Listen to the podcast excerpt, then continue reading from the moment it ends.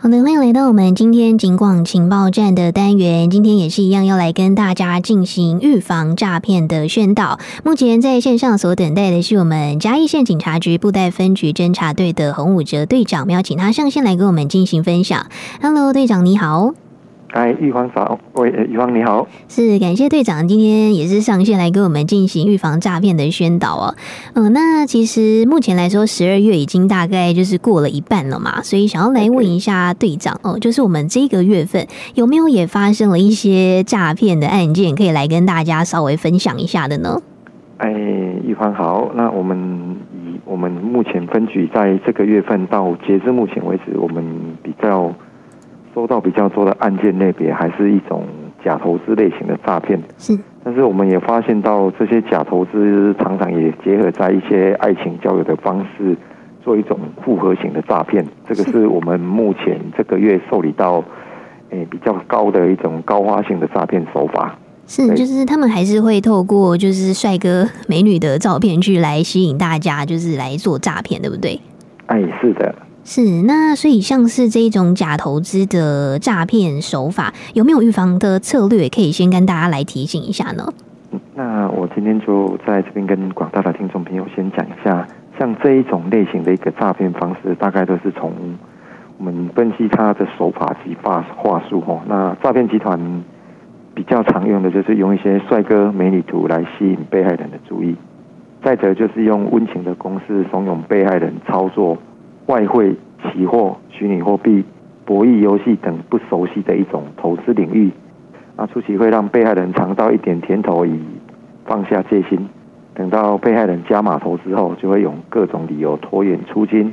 最后网站或者是 APP 就无意间的关闭，让被害人血本无归。这是我们在这个月发现的一些假投资的一个类型，它的手法及话术。那至于说有什么预防的策略呢？那我们大概就是在这边提供几个面向给听众朋友来做一个参考。那就是接到陌生电话要求加入好友，哎，请切勿在闲聊中透露你个人太多的个人资料，哎，避免个人资料受到冒用。再来就是没有见面的网友要求汇款的时候，那这个时候你就应该要提高警觉，哎，可以要求。以视讯联络方式是不是本人身份？嗯啊，请勿切勿不要轻易的把金钱就来汇出去。那相信大家也都有在各个网络的提款诶提款机上面就会看到提醒的一个警语哈。嗯，那提款机它只招它只有汇款的功能哦，并没有什么认证啊或什么其他之类的功能。嗯，那在这边也在重复的提醒一下我们广大的听众，那希望从这两个面向，嗯，能够来遏制我们。一些民众被诈骗的一个防，被诈骗的一个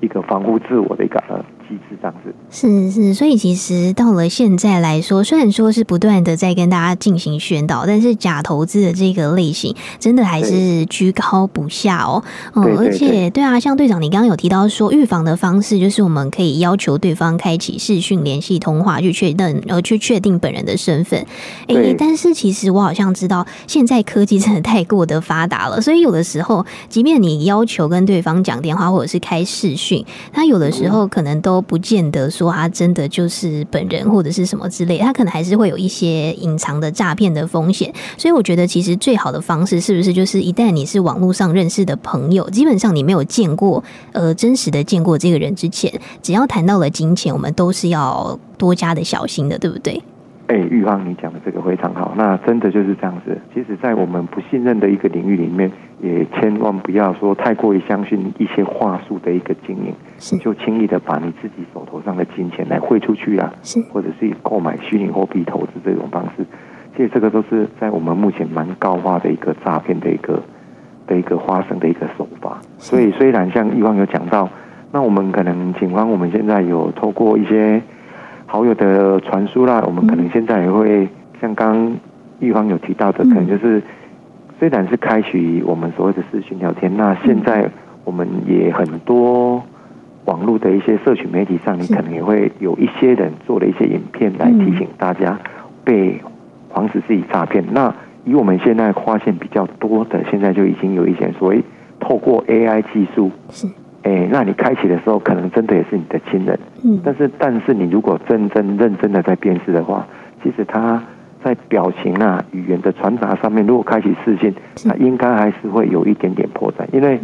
毕竟现在所谓真的是 AI 的科技越来越越来越先进。是，以前我们说要眼见为凭，现在说不定眼见都不 都不一定为凭的。嗯，真的。所以真的在要把钱汇出去的时候，真的要在审慎的思考，在查证，不要真的就只看到片面的一些影像画面或者图文，啊，那就把你的钱汇出去，那真的就是有时候汇出去之后，那你钱要再拿回来，那就真的是。非常一个困难的一个事情，对，是是。那我觉得队长刚刚讲到的，就是现在科技很发达，所以有的时候眼见也不一定为凭，所以最重要的，真的还是要冷静下来，先去做查证，然后我们再看后续要怎么样去处理这一些有关于金钱的部分。那对，想请问队长，就是除了像是假投资的类型之外，我记得我们上一次的访问当中，队长也有提到说，像我们布袋分局近期也是有发生了一些网络购物的诈骗，对不对？哎，对，网络购物诈骗，我们其实这个网络购物的诈骗，因为金额比较小，是，但是它还是持续都在我们的一个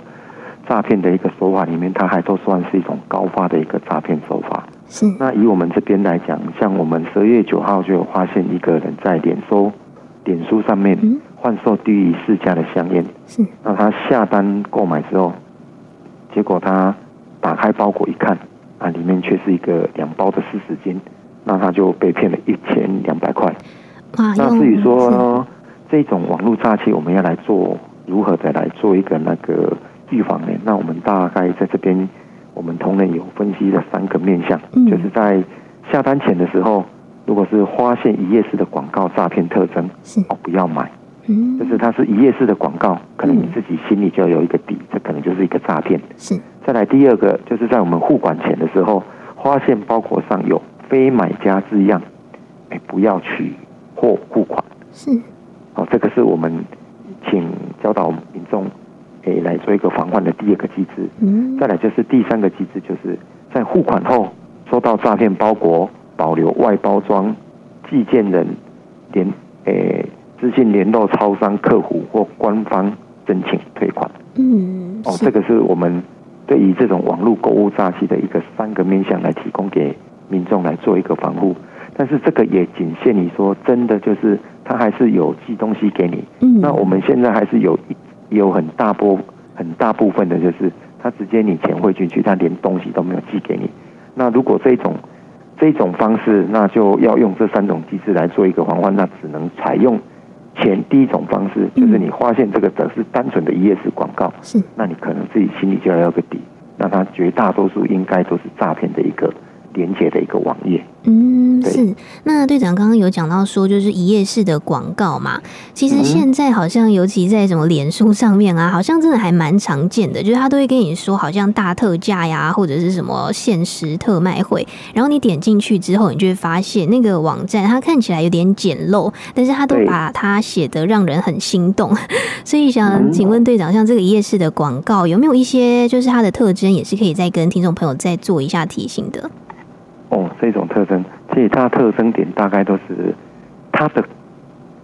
贩售东西的价格，显然跟我们实体店面都是会落差很大的。嗯，其实像这一种就是一个很明显的一个可疑之处。是。那我们现在在推广给我们广大的这些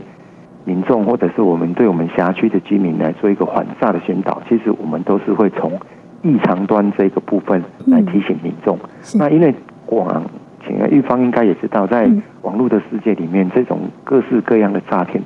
都是非常的多。对。但是我们只能够提醒民众多加注意的，就是注意它的异常，价格是不是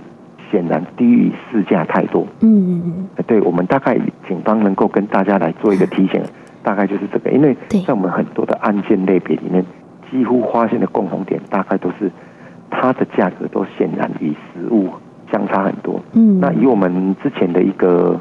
案例来讲，就是一个民众他在网络上也是看到一页式的广告，那是一个肯德基的一个优惠广告。那他在肯德基看到了一个套餐特价，是，但是他自己去查了一下，那个套餐特价，在他这个一页式的广告也是有很明显的落差。嗯，那等到他点进去之后，他就有一个消费的一个连结。是。那开始在转圈圈的时候，他在等待过程当中，哎，结果没过多久，就有他的所属银行通知他，嗯、那他的信用卡也，哎，他的信用卡已经被盗刷了多少钱？嘿，哎，这个都是一些一页式广告的一个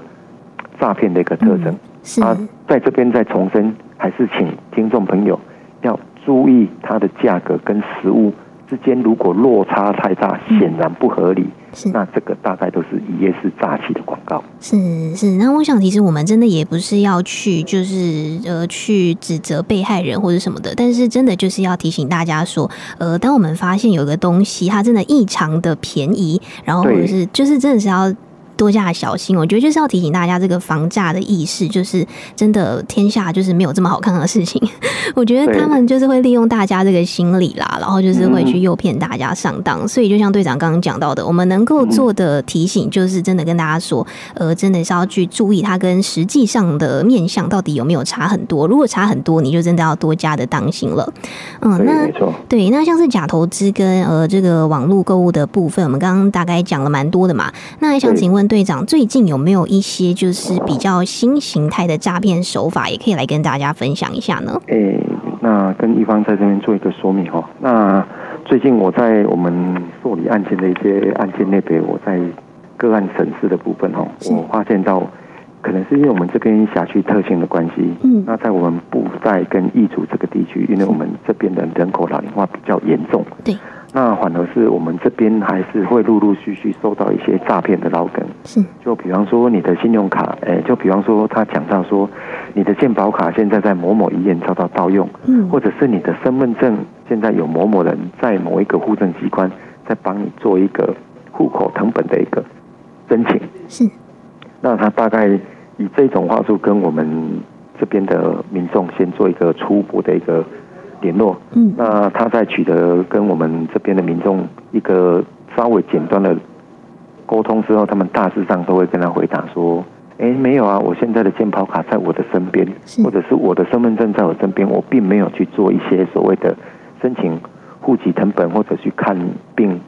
用健健保卡的一个使用状况。嗯，那他最后这诈骗。诈骗集团就会跟他讲说：“好，那我们确认你应该是遭受到人家冒用证证件，那再来我们就会帮你报案。那随后就是隔没多久，那我们这边的民众大概就会收到警察机关来通知，哎，说你现在因为有他有帮，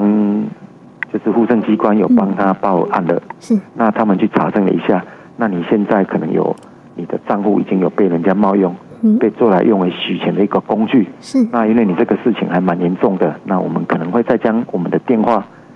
提供给那个司法机关，请检调单位来跟你做一个说明。是。那隔没多久，就真的又有检调来跟他做一个洽询。嗯。那之后就跟我们这边的民众，诶、欸，讲一些你的钱现在涉及到洗钱啊，是。需要提领出来到我们的监管账户里面去做一个监管。嗯。那如果他发现说我们这边的人，诶，民众他可能平常就是金额也不多，那可能他就改了转向骗他的步子，骗他的提款卡，是，他要求来面交来取他的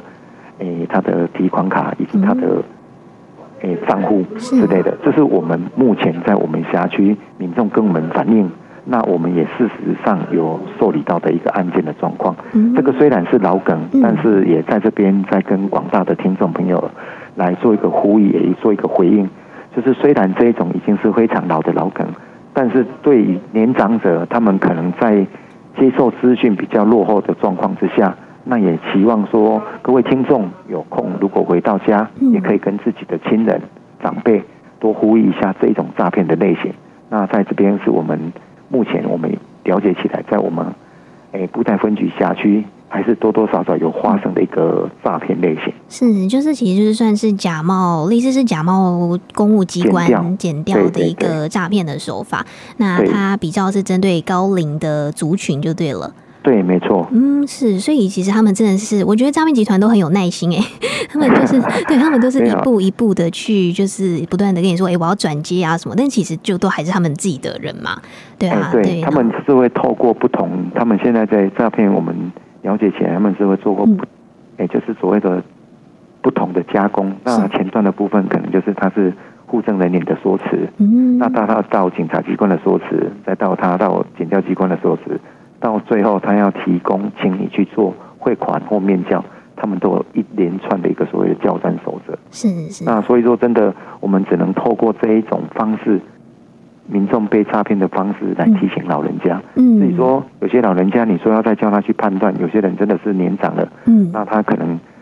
接触的面向少，而且又听到是检调机关，在长期以来，他们可能对公务机关会有一种比较严谨的态度，就是看到公务机关，他们可能就心生就会有一点点有点恐惧，那可能是公务机关